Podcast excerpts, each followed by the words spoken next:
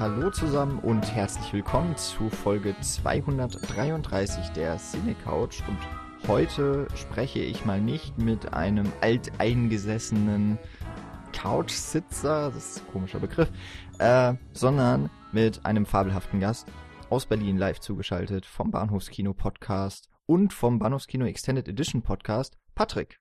Hallo. Vielen Dank. Ja, ganz korrekt. Hi, guten Morgen. Wie geht's dir? Gut. Bist du auch schon wach? Sehr schön. Ja, und ich, äh, ich, ich trage ganz viel Liebe in mir. Oh, aber ich hoffe, Für dich natürlich. der Regen hat aufgehört bei uns. Mhm. Also wenn wir Tränen haben in den Augen, dann ist auf jeden Fall, dann sind es auf jeden Fall Tränen und dann weinen wir wohl. Ah. Okay. Wir haben schon die Kalauer rausgehauen, ne? Ja. Also, aber in was für einem Takt? Man könnte fast meinen, so wie auf YouTube. Sehr gut. Singen. Jetzt fehlt eigentlich nur noch, dass wir uns selber filmen und eine Story, äh, nee, Stories sind ja dann schon eher Instagram und Facebook, ne? Ach, mhm. dieses schnelllebige Social Media und dieses, dieses hippe, junge Fernsehen, das sich so auftut und auf einmal das Internet belagert. Es ist, es ist eine schnelllebige Zeit, in der wir leben. Und äh, deswegen haben wir uns auch ganz schnell und kurzfristig äh, zusammengetan und nehmen jetzt heute hier auf. Äh, vielen Dank, dass du dir die Zeit genommen hast. So zwischen, zwischen allen Verpflichtungen, die man so hat, nimmt man ja. mal eben auch die schönste Verpflichtung und das, das schönste äh, Hobby der Welt, ne? Nimmt man nochmal so einen Podcast mit. Ja, sehr gerne. Du hast mich richtig gehend überrumpelt mit dem Film und äh, ich bin sehr gespannt darauf, was wir zu dem Film zu sagen haben. Also ich mach ich mach das natürlich jetzt nicht erst seit gestern mit dem Podcasten und so äh, und weiß nicht, ob wir schon mal eine vergleichbare Situation hatten, aber ich glaube, es ist höchstens ein, zwei Mal zuvor passiert, dass ich wirklich ungefähr noch so die letzten Sekunden des Abspanns geguckt habe, bevor ich auf die Aufnahmetaste gedrückt habe. Und äh, heute war es der Fall. Also vor einer Minute zu Ende geguckt und jetzt schon mit dir in der Leitung. Ja, das ist so ein bisschen mein Vorteil jetzt. Ich habe schon den Film vor zwei Tagen gesehen. ähm, aber ich hatte danach irgendwie direkt mal so ein Bedürfnis darüber zu sprechen. Wäre jetzt kein Gespräch zusammengekommen, hätte ich wahrscheinlich was geschrieben. Und das ist ja schon ewig her, dass ich was geschrieben habe, zumindest für unsere Seite. Ähm, so wie das damals, nachdem ich den Trailer zu Unfriended gesehen habe. Das ist ja ein ganz furchtbarer Film. Oder Unknown User hieß er, glaube ich. Bei ja. uns ähm, wo es so Desktop-Filme, habe ich sie jetzt mal genannt. Und jetzt haben wir es ja mit dem ersten deutschen YouTube-Spielfilm zu tun, der mit öffentlich-rechtlichen Mitteln finanziert wurde. Ähm, der junge, hippe Sender, ich glaube, zu dessen Zielgruppe ich auch schon nicht mehr gehöre, Funk, ähm, hat in Zusammenarbeit mit dem kleinen Fernsehspiel das erste Spielfilmprojekt, also das Debüt von Kim Frank, dem ehemaligen Frontmann von Echt finanziert, der irgendwann auf diese Idee gekommen ist, einen Film einfach auf YouTube zu stellen, weil er jetzt gedacht hat, er möchte Spielfilme machen. Ist ja auch so ein, ich glaube, ist ein ziemlich verquerer Typ. Ich habe jetzt so ein paar Interviews noch mit ihm gelesen. Und ich kenne ihn halt noch aus Echtzeiten. Das waren doch noch 90er, oder? Ja, Ende der 90er. Ja, Ende glaube, 90er, so um die 2000. Ja. Der, der bereits zitierte Liebe in dir tragen Song kam 99 raus. Das war auch, glaube ich, der größte Hit. Ich glaube auch, ja. Danach wollten die, glaube ich, schon, ach, da war, war halt so Bravo-Zeit. Hm. Und äh, jetzt ist er halt echt, also er, er war, glaube ich, auch schon damals erwachsen, ja. Äh, aber jetzt halt schon so als, als, ja, mal gucken, 82 geboren. Also jetzt gerade so in einem Alter, wo man sich vielleicht noch mal ein bisschen mehr auch wo man sich so jetzt sucht, wo man hingehört oder wo man seinen Platz vielleicht auch schon gefunden hat. Und dann macht er jetzt auf einmal einen Film. Ähm, so ein bisschen aus der Versenkung wieder rausgekommen. Ich habe aber jetzt, das war total unangenehm, ist jetzt mir jetzt total unangenehm, weil ich muss dir natürlich noch mal ganz kurz die Möglichkeit geben, dich unseren Hörern vorzustellen. Ich habe schon gesagt, du machst Podcasts. Ähm, du warst nämlich tatsächlich noch nicht bei uns zu Gast und ich glaube zwar nicht, dass von unserem kleinen piefigen Podcast mit den paar Hörern da äh, niemand dabei ist, der schon mal über das Bahnhofskino Podcast-Programm gestolpert ist. Aber trotzdem mal ganz kurz, was äh, macht ihr für Besprechungen?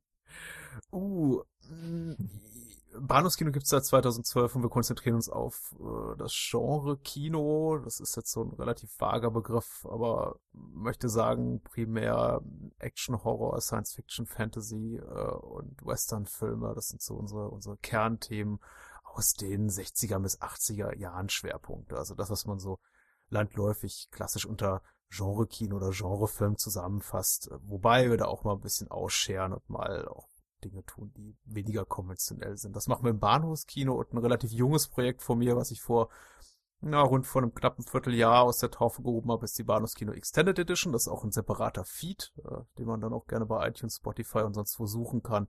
Und da machen wir ein äh, wöchentliches Wechseldicht-Programm, Wunschprogramm, nicht Wunschprogramm, aber Wundertütenprogramm, möchte ich sagen, mit wechselnden Gästen und auch teilweise Solo-Podcast, die ich dann aufzeichne und auch mal für Bahnhofskino unkonventionellen Formaten. Also die Extended Edition ist auch gerade so ein, so ein Herzensding von mir, kann man gerne reinhören. Ja, und äh, für die Leute, die nicht jetzt erst noch iTunes aufmachen müssen oder so, äh, wir verlinken natürlich beide Feeds. Äh, Mich und Nils waren ja auch schon bei dir zu Gast. Ich ja. Glaub, in der zweiten. Das war unser Pilot. Ach, sogar äh, der Pilot war es. Ja, in der, in der total äh, ähm, Sch Schall, äh, naja, sagen wir mal so, akustisch eher untauglichen, wunderschönen Altbauwohnung bei äh, Michi und Nils, wo ich zu Gast sein durfte, haben wir äh, eine Episode über zu Charlie Warwick, der, der große Kuh, aufgenommen. Ein toller Film. Nicht so ganz tolle Akustik, vielleicht als Pilot nicht super geeignet. Also wer die Episode 1 von der Bahnhofskino Extended Edition hört, dann denkt, oh mein Güte, es, es, es geht gar nicht. Der, der möge bitte weiterhören, es wird akustisch besser. Aber war ein großer Spaß. Das glaube ich auch, ja.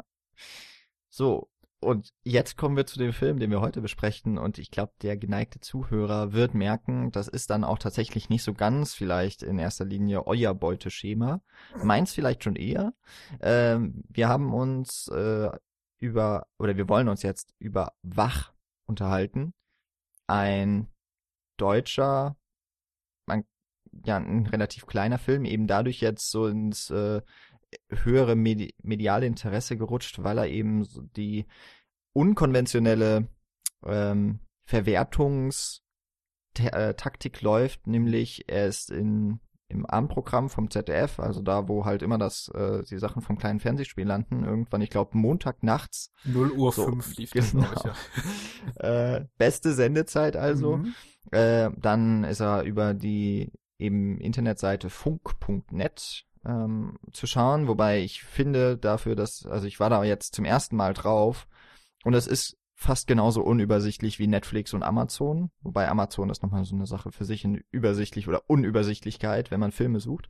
Ähm, also da finde ich es auch ein bisschen schwer zu finden. Am besten tatsächlich, äh, darüber habe ich es dann auch gefunden über YouTube. Das ist nämlich eben das wirklich ganz Besondere. Äh, der Film ist komplett kostenfrei dort komplett erschienen mit eben zeitgleich mit der Erstausstrahlung im Fernsehen.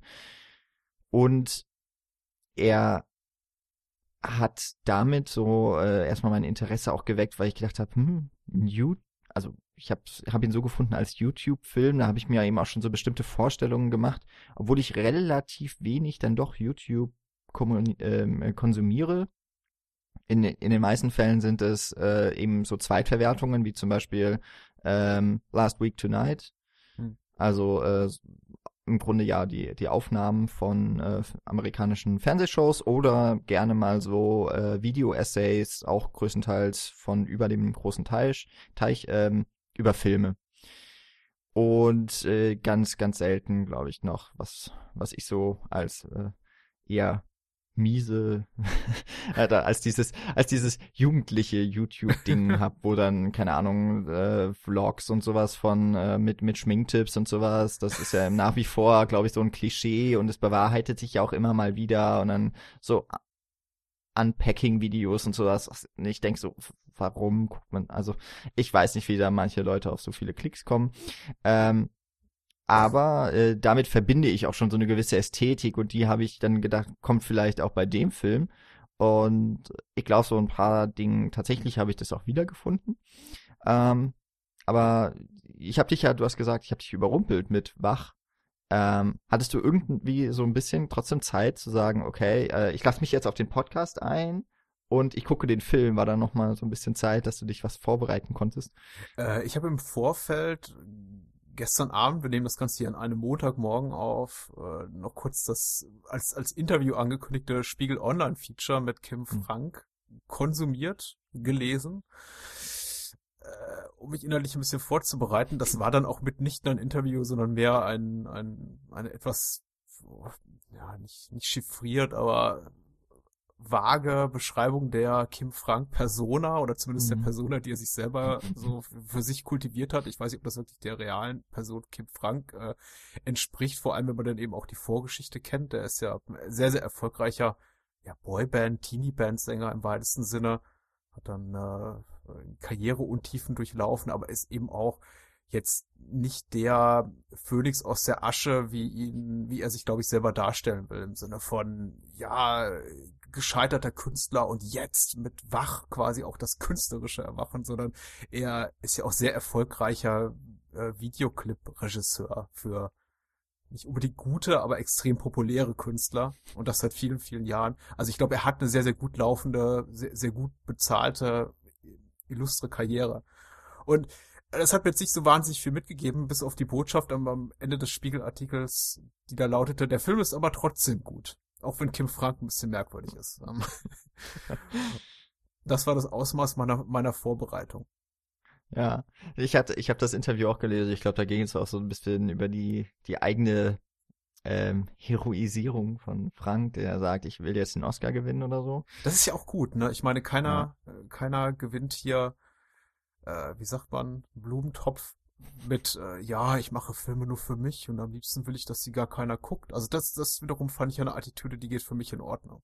Ja, und da, das trifft's ja auch so ganz gut. Das ist ja, ähm, er hat ja anscheinend geplant gehabt, diesen Film ähm, eben von vornherein wollte er ihn auf YouTube stellen, sagt er zumindest. Aber ich, ich glaube ihm da jetzt mal, weil ähm, mit, er wollte es ja auch mit relativ geringen Mitteln und hat es auch im Endeffekt mit, wenn man es jetzt vergleicht mit anderen auch TV-Produktionen schon alleine, äh, hatte es auch mit moderaten Mitteln ähm, jetzt ähm, verfilmt und hat ja offensichtlich an fast jedem Produktionsschritt selbst Hand angelegt.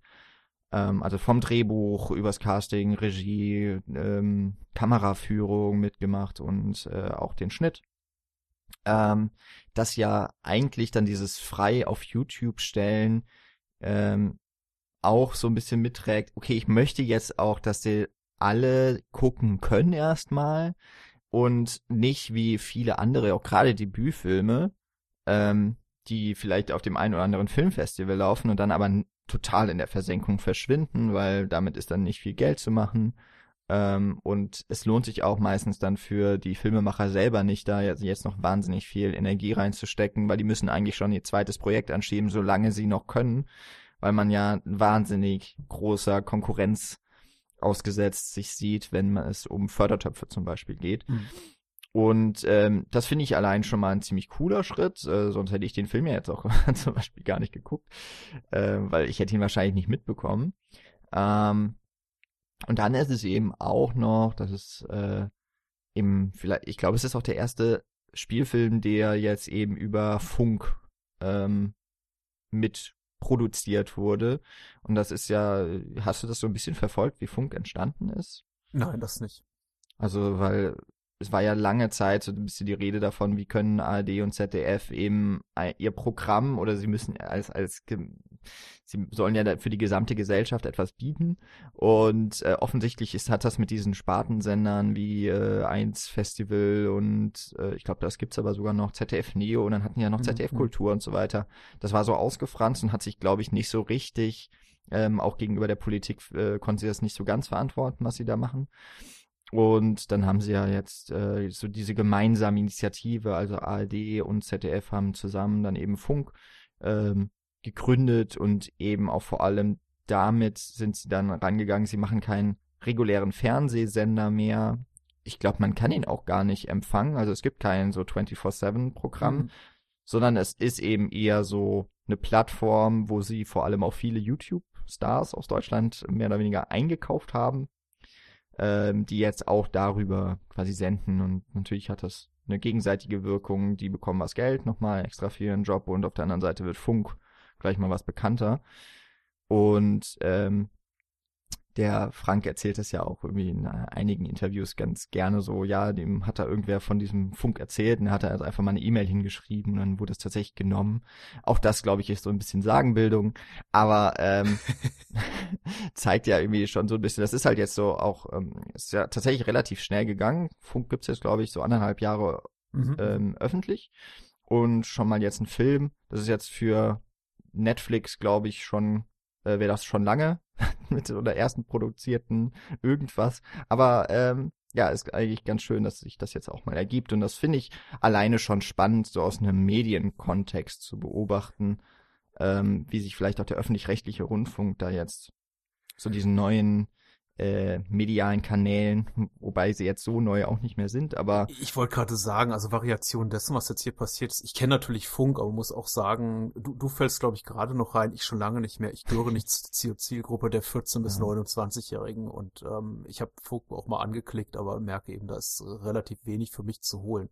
Nicht, weil ich mich hm. per se weigere, äh, Inhalte zu gucken, die oder hören, die vielleicht jetzt nicht für meine Altersgruppe konzipiert sind, sondern weil es eben doch sehr sich auch mit Themen beschäftigt, die weit weg sind von mir und ich ehrlich gesagt auch gar nicht so nah an mir haben möchte, wie jetzt äh, Cyberstalking und Cybermobbing und ja, mhm. nicht Schminktipps, aber halt einfach Sachen, die ich nicht mehr konsumiere in meinem etwas gehobenen Alter. Also Variation dessen, was jetzt hier passiert ist, also sagen wir mal so, dieser Brückenschlag zwischen Online-Medien und äh, klassischen Medienhäusern, äh, das gab es ja jetzt auch schon zuvor. Also diese hier YouTube-finanzierten Spielfilme, Heilstätten kam ja, glaube ich, dieses Jahr raus oder letztes Jahr. Davor Kartoffelsalat, habe ich auch nicht gesehen. Also äh, ja. wegen YouTuber machen jetzt Kino, ist nicht neu. Ähm, Kinospielfilme oder Fernsehfilme auf Online-Kanälen ist auch nicht so hundertprozentig neu. Ich meine, letztes Jahr saß Akis auch bei den Rocket Beans und da haben sie der Nacht mal auch in den Feed gestellt für ja, eine Woche. Mhm. Also sagen wir mal so, so erste Gehversuche gab schon, aber du hast natürlich völlig recht, wenn jetzt die öffentlich-rechtlichen auch sowas machen, das hat schon eine neue Dimension und insofern ist da auch schon spannend. Genau. Und äh, da hast du jetzt eigentlich auch schon schön die Brücke geschlagen. Natürlich fällt die Handlung und das gesamte Thema dieses Films eben auch perfekt in diese äh, gewünschte Zielgruppe von Funk. Also es sind eben ja vor allem die Jugendlichen und also die Teens und Twins, sagen wir es so, ähm, die da äh, besonders angesprochen werden sollen. Und Wach erzählt ja auch eine Geschichte von äh, ja heranwachsenden Jugendlichen, äh, 17 Jahre alt ungefähr, von äh, Carlotta und Nicole oder eben Karl und Nike oder mhm. auch nur C und Nike hat man hat Carlotta viele Möglichkeiten abzukürzen. Ähm, und die machen ein kleines Selbstexperiment. Sie wollen so lange wach bleiben wie sie können ohne Hilfsmittel wie Drogen. Also ich glaube Koffein das äh, wird schon von denen auch noch äh, angesehen und und Zigaretten und so weiter aber jetzt äh, nicht was äh, wahnsinnig bewusstseinserweitern oder sowas wirken soll. Und ähm, das ist ja erstmal eine total banale Ausgangslage, aber ähm, entpuppt sich doch, finde ich, als ganz guter Clou, um uns dann so als Zuschauer auch mitzunehmen auf so einen Trip, der erst im sehr kleinen Raum und sich dann immer weiter ausweitet und diese Welt dieser Jugendlichen, die sich ja selbst zu der Generation Z zählen, wir müssen bald das Alphabet erweitern, um die Generationen benennen zu können oder wieder von vorne anfangen. Ähm, um, um das ganz gut zu, zu porträtieren und am Ende wird es dann noch zu einem ähm, zu einem Road-Movie. Und ich finde, das funktioniert erstmal relativ gut so tatsächlich von der Dramaturgie. Jetzt nicht, dass es wahnsinnig überraschend wäre, was sich da so tut und auch nicht ohne äh, das eine oder andere Klischee vielleicht äh, mit zu bedienen. Und sicherlich auch, zumindest hatte ich so ein paar äh, Verbindungen schon zu Filmen, die eben auch gerade in, in unserer Generation, also ich zähle jetzt mal so uns mit zusammen und äh, also auch den Danke. Frank noch mit dazu. ähm, die, die da einfach prägend waren. Also so an, in erster Linie habe ich mich häufig an Fight Club erinnert. Mhm. Durch den äh, Erzähl, äh, Stil, also auch vor allem den Voice-Over und auch die Fatalität, die dem immer so an anhand mhm. fällt, mit den ähm, vielleicht ein bisschen überstark ähm, präsenten philosophischen Äußerungen, die in dem Fall dann eben die Hauptdarstellerin oder die Haupt die Protagonistin hm? Carlotta das äußert. Ähm,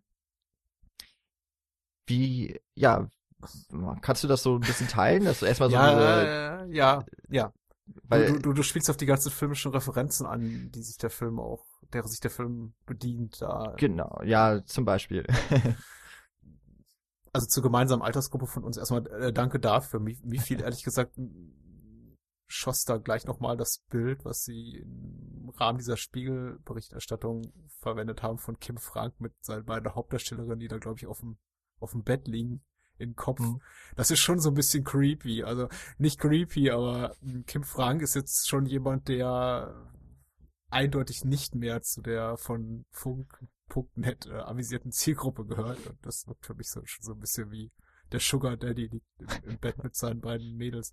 Aber okay, äh, er, er fühlt sich eben jung, er ist ein jung gebliebener. Ich glaube, das ist auch in der Branche sowieso schwierig mit dem Älterwerden. Die, da, da darf man wahrscheinlich auch mit, mit 6, er ist jetzt 36, mit 46, mit 56 noch nicht sagen, oh, ich fühle mich alt, da muss man dann sich weiterhin eben so geben, wie er es tut. Ja, aber was macht damit wach? Hm. Ich fand es jetzt auch.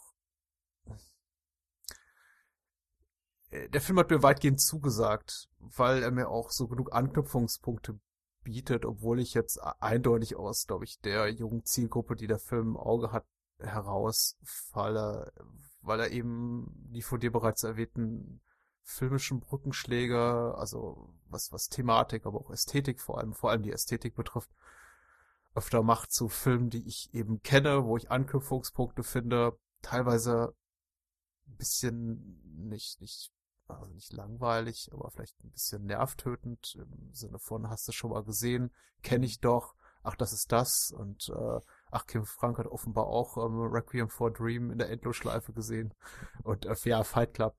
Hm, der Voice-Over ist, ja, also es ist schwierig darüber, äh, ich hoffe, unser Gespräch findet da eine, eine, vernünftige Richtung, aber für mich relativ schwierig zu entscheiden, ist das jetzt gelungen oder nicht? Braucht man hm. das? Vielleicht auch, wenn man noch nicht filmisch so, so, so sozialisiert ist wie wir und einfach da auch schon sehr, sehr viel geguckt hat und sehr, sehr viel kennt und eben auch das alles schon einzuordnen weiß, braucht man das vielleicht auch alles? Braucht man diesen Voice-Over, der einem immer sagt, ich will leben, ich will dies, ich will das und äh, scheiß auf Instagram und deine, dein, die, die Postings, die Bilder hübscher Körper bei, bei, äh, was weiß ich, äh, Pinterest sind nicht die, sind nicht die Realität da sitze ich natürlich so als altkluger äh, Vater. Ich bin aber irgendwie gut doppelt so alt wie die Protagonistin hier und denke mir, ja gut, das ist jetzt aber auch bekannt, oder? aber äh, ich meine, glaubst du, also mich würde die Frage an dich interessieren, weil du doch so ein bisschen näher dran bist altersmäßig. Glaubst du, der Film erreicht seine Zielgruppe, unabhängig davon, ob er uns erreicht hat? Das ist, das ist tatsächlich eine, eine gute Frage. Ich Oder hat er eine Zielgruppe? Aber ich, ich glaube, er hat eine. Das sagt der Kim Frank zumindest. Er will aber schon ju junge ja. Leute Filme machen. Ja, auf jeden Fall. Also ich glaube, Kim Frank ist extrem davon überzeugt, dass er die äh, die Teenager erreicht, die jetzt äh, das das ist ja so das Alter. Entweder hat man gerade äh, geht's ja so Realabschluss oder Gymnasium, Abitur machen oder sowas. Auf jeden Fall geht es da ja quasi da gerade um die um die Grenze auch. Okay, fertig mit der Schule, was kommt dann eigentlich? Und ähm, eben das, was ja die Generation so ausmacht. Hier steht die Tür offen. Äh, greif, greif nach jeder Möglichkeit, die dir halt gerade passt. Und es ist ja auch das, was im Film immer wieder propagiert wird. Äh, du kannst eigentlich alles machen, was du willst. Ähm, und dass das ja auch so eine Art von Druck erzeugt. Äh, das würde ich übrigens auch sagen, gehört noch zu meiner Generation. Das äh, hatte ich zumindest, ohne dass mir das jetzt so extrem äh, von irgendwem eingetrichtert wurde, aber zumindest äh, haben meine Eltern, sage ich mal, mir das Gefühl mitgegeben, du Junge, du darfst jetzt entscheiden, was du machen möchtest, wir legen dir da keine Steine in den Weg und wir unterstützen dich, soweit wir können. Ähm, das ist zumindest mal die, die nettere Art und Weise, jemanden so ins, ins kalte Wasser, in, in den weiten Ozean des Erwachsenwerdens zu schmeißen. Ähm, ich habe aber eher das Gefühl, dass er eher dann doch die N20er mit drei. Also ich glaube, dass er eher die, die Zielgruppe erreicht, die halt Kim Frank kennt. Mhm. Und zwar noch von früher auch. ähm, was ja jetzt, was ja ganz interessant ist, weil die Generation, die er ja quasi da beschreibt, habe ich, ich, ich habe immer das Gefühl, er beschreibt ja auch so ein bisschen sich selbst. Also er hat, also er glaubt es zumindest, ähm, dass er einen sehr persönlichen Film jetzt auch gemacht hat, auch wenn seine Hauptdarsteller eben weiblich sind und er offensichtlich nicht. Ähm, aber er hat auch immer auf jeden Fall seine eigene Biografie mit, äh, er ist irgendwo in Flensburg aufgewachsen unter schwierigen Verhältnissen und mhm. ähm, das, das kommt hier auf jeden Fall ja auch mit vor. Ja, es ist Plattenbauwohnungen, die Eltern tauchen so gut wie nicht auf, äh, alle getrennt lebend, äh, alleinerziehend und offensichtlich keine gute Verbindung zu ihren Töchtern oder keine astreine. Das ist schon noch ein bisschen nuancierter. Ähm, und ich glaube, dass das eher so ein Rückblicken ist von uns. Also ich weiß nicht mal mehr, ob er wirklich jetzt die Generation beschreibt, weil ich davon auch schon wieder, glaube ich, ein bisschen zu weit weg bin. Ja. Ich, ich habe das echt so ein bisschen das Gefühl, das ist doch eher auch noch diese Generation X, die so, also vielleicht ähm, passen die einfach auch nur gut zusammen, weil die Generation X war ja eher so, wir haben kein richtiges Ziel vor Augen, wir wissen nicht so richtig, was mit uns anzufangen und wir stehen jetzt eigentlich vor der an sich anderen Perspektive, alles steht dir offen, du kannst alles machen, aber es läuft ja irgendwie, finde ich, immer aufs Gleiche hinaus. Du stehst halt immer vor einer Wahl und irgendwie hat man das Gefühl, man macht immer das Falsche. Vielleicht aus anderen Beweggründen dann äh, eben zu sagen, es gibt halt eh nichts Richtiges zu tun oder ich hätte vielleicht was anderes machen sollen, weil ich hätte ja auch dies und das äh, verfolgen können. Äh, vielleicht treffen die sich deswegen so ganz gut und äh, Vielleicht äh, ist das aber auch zu stark jetzt immer noch mit Fight Club bei mir verbunden. Nee, nee, der, nee. Also ich, äh, ist schwierig. Äh, ich, es, es, es wäre schön, wenn wir jetzt einen, noch einen 19-Jährigen oder eine 19-Jährige hier in der Runde äh, sitzen hätten, die dazu Input geben könnte. Haben wir aber nicht. Also müssen wir jetzt einfach mit dem arbeiten, was wir eben haben. Und äh, unsere Köpfe stecken jetzt eben im Alter Ende 20 oder beziehungsweise Ende 30 fest und wir haben einen anderen Blick darauf. Aber das, was du gerade beschreibst, ist exakt das, was mir auch durch den Kopf gegangen ist. Mhm. Da ist schon ein, ein, Film wie Wach, der mit den ästhetischen Mitteln, auch mit den Veröffentlichungen, mit der Veröffentlichungspolitik äh, unserer Tage arbeitet. Also ein YouTube-Film, also es ist ein Internetfilm äh, mit, mit jungen Darstellerinnen, die auch beide, soweit ich es mitbekommen haben, sowas haben wie, wie so ein kleinen Social Media Fame, also die, die kennt man wohl irgendwoher ähm, der, der sich auch einer Sprache bedient, die nicht mehr meine ist, also offensichtlich auch aus der Jetztzeit stammt. Wie, wie akkurat das Ganze ist, da kann es auch wiederum nur ein Teenager beurteilen, ich kann es nicht.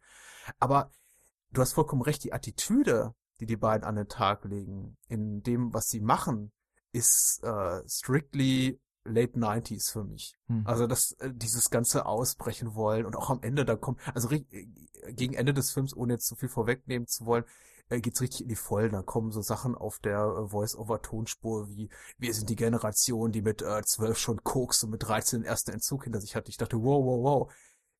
Also hier geht's nicht um die Instagram-Generation, weil die machen doch gerade das nicht. Da geht's doch eigentlich nur darum, so äh, squeaky clean und shiny, glossy und irgendwie cool, hip und äh, gesund, wie es nur irgendwie geht, rüberzukommen. Das könnte ich die allerwenigsten erlauben zu sagen, okay, ich äh, ich äh, baue darauf meine Social Media Persönlichkeit auf, äh, wie, wie viel, wie viel Koks ich mir durch die Nase ziehe oder wie viele harte Drogen ich sonst so konsumiere. Nee, gerade im Gegenteil. Da, da steckt man sich dann eher morgens den ersten, äh, äh, Detox-Shake zieht man sich rein und nachmittags geht man zum äh, Make-up-Spezialisten und lässt sich aufhübschen. Also das hat sich für mich auch so ein bisschen gebrochen. Einerseits hat er eben natürlich schon, sind schon die Figuren sehr im, im Jetzt, was ihre Persönlichkeitstypen äh, betrifft. Aber das, was sie eben machen und was auf der Tonspur geäußert wird, auch dieses ganze Konsum und hm. medienkritische, ähm, nicht mal, das sind nicht mal Doppeldeutigkeiten, das ist einfach wirklich in, in die Fresse, so, äh, kauft nicht eure irgendwie billigen Handtaschen, äh, zieht euch keine geilen Fummel an, damit äh, ihr, ihr toll aussieht in euren, euren auf euren Instagram-Bildern und macht dies nicht und macht das nicht das ist eben schon. Das klingt eher so ein bisschen manchmal, als, als ob der, als ob der Papa oder der Opa da redet. Oder die ja. Oma. So, Kinder, was macht ihr da? Das seid doch nicht ihr. Aber da ist es ja auch äh, spannend, weil äh, ich glaube, du beschreibst das, das wie ich auch jetzt ähm, aus aus doch Entfernung eben auch, weil ich weil es nicht zu meinem Mediumkonsum äh, gehört, aber du beschreibst jetzt auch diese diese äh, mehr oder weniger Klischees von dem äh, Instagram ähm, Nutzer oder Star vielleicht auch in seinem in seinem äh, Netzwerk dann. Und genau zu dieser Gruppe gehören ja Carlotta und Nike nicht.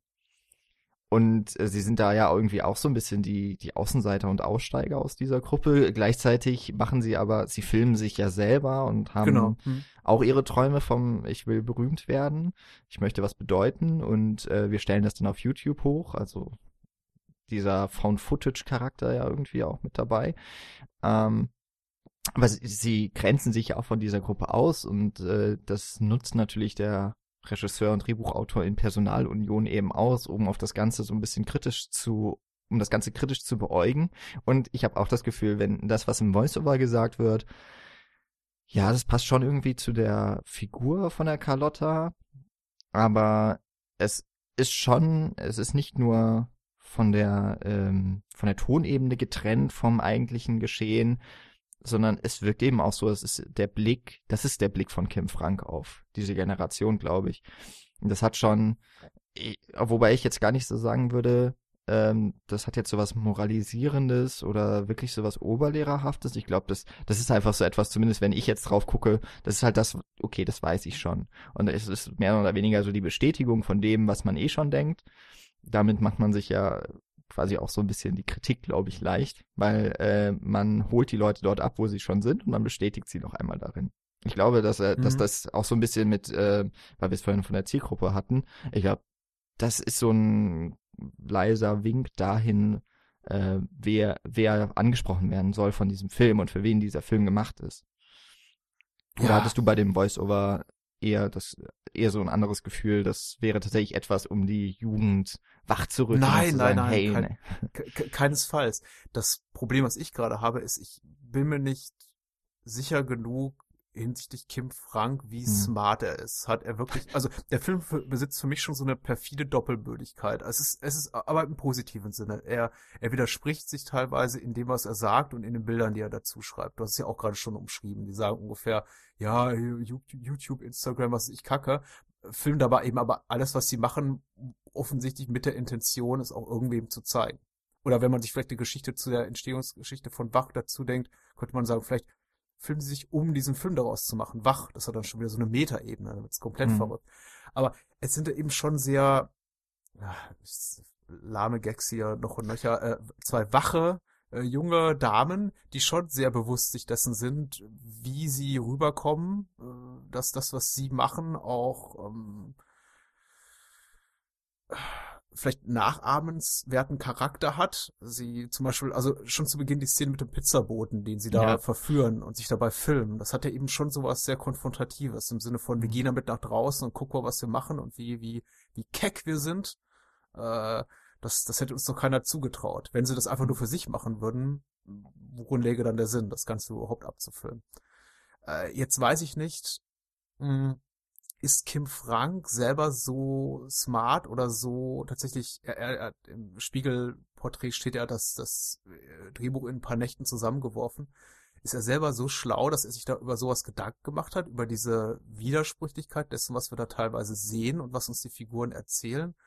Oder gibt es die nicht für ihn? Ist er wirklich so ganz der klassische didaktische Filmemacher, der sagt so, ja, hier, ich äh, zeige euch einen Film mit der ganz offensichtlichen Message und äh, nehmt die mal bitte mit.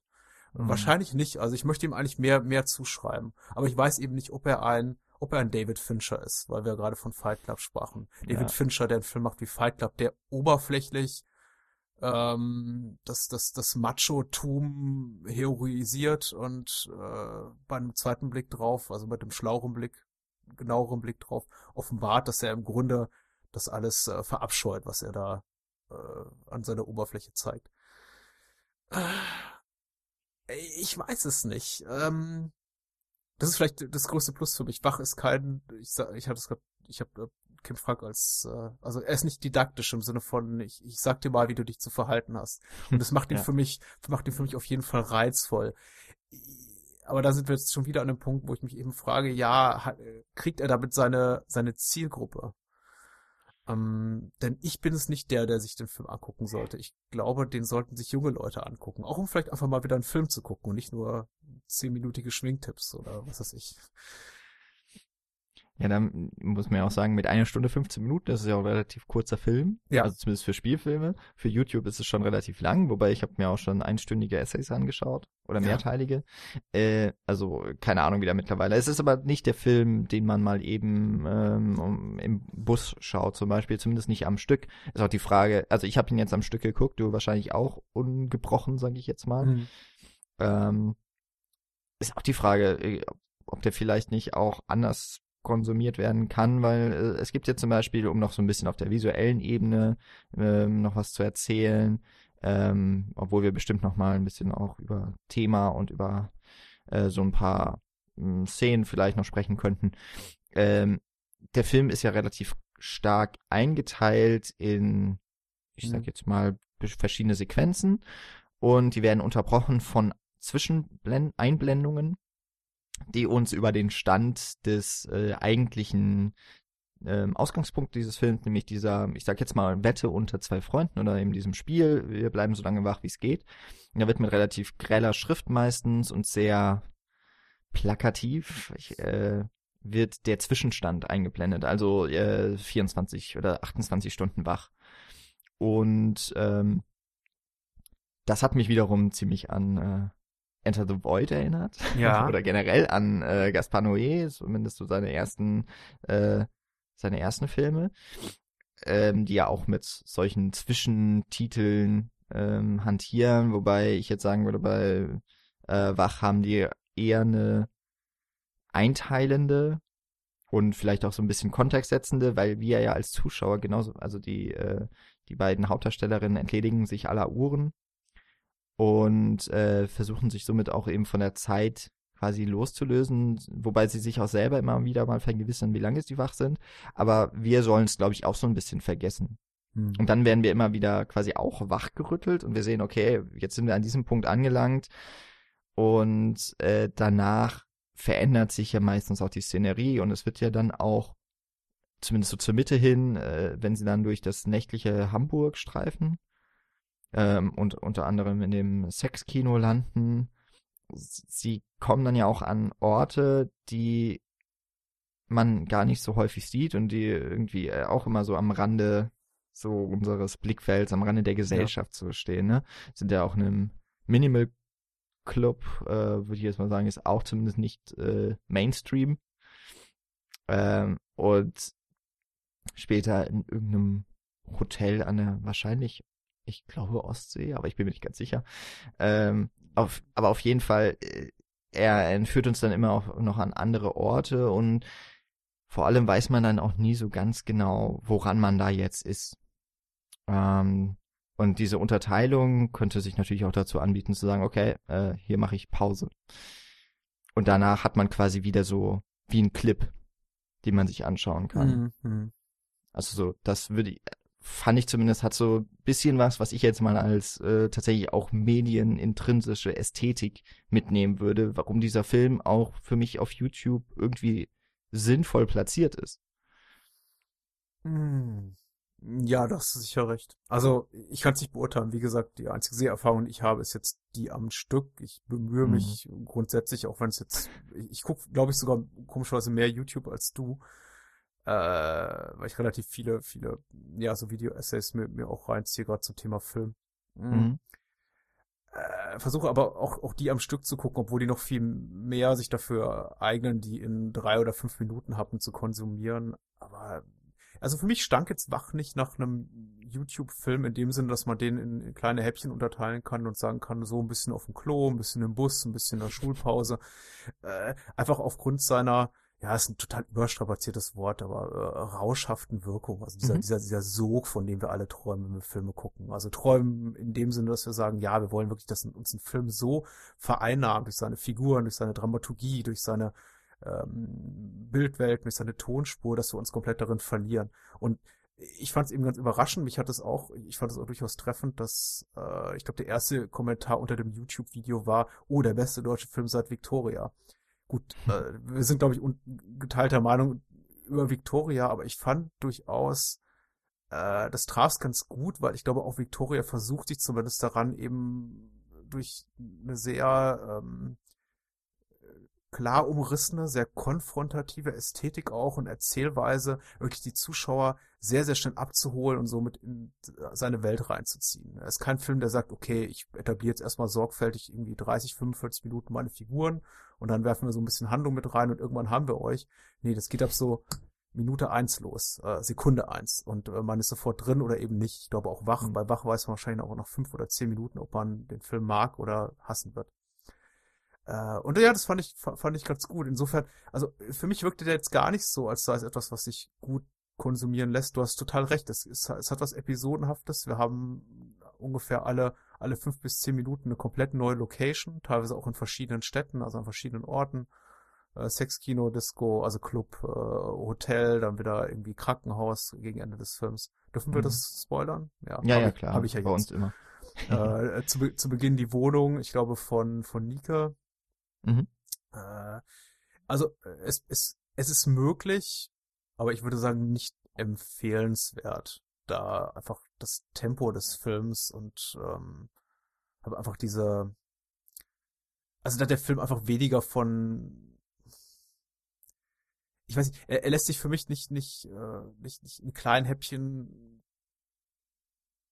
konsumieren, genießen, da er ja schon als, das hast du auch, glaube ich, gerade ganz schön umschrieben, schon so als von uns erwartet auch als Zuschauer, dass wir zumindest ansatzweise das nachfühlen, wie es ist, ich glaube, insgesamt sind es 88 oder 86 Stunden wach zu bleiben. Hm. Also teilzuhaben an diesem, an diesem Experiment, das sich unsere beiden Protagonistinnen, dem sich unsere beiden Protagonistinnen hier aussetzen.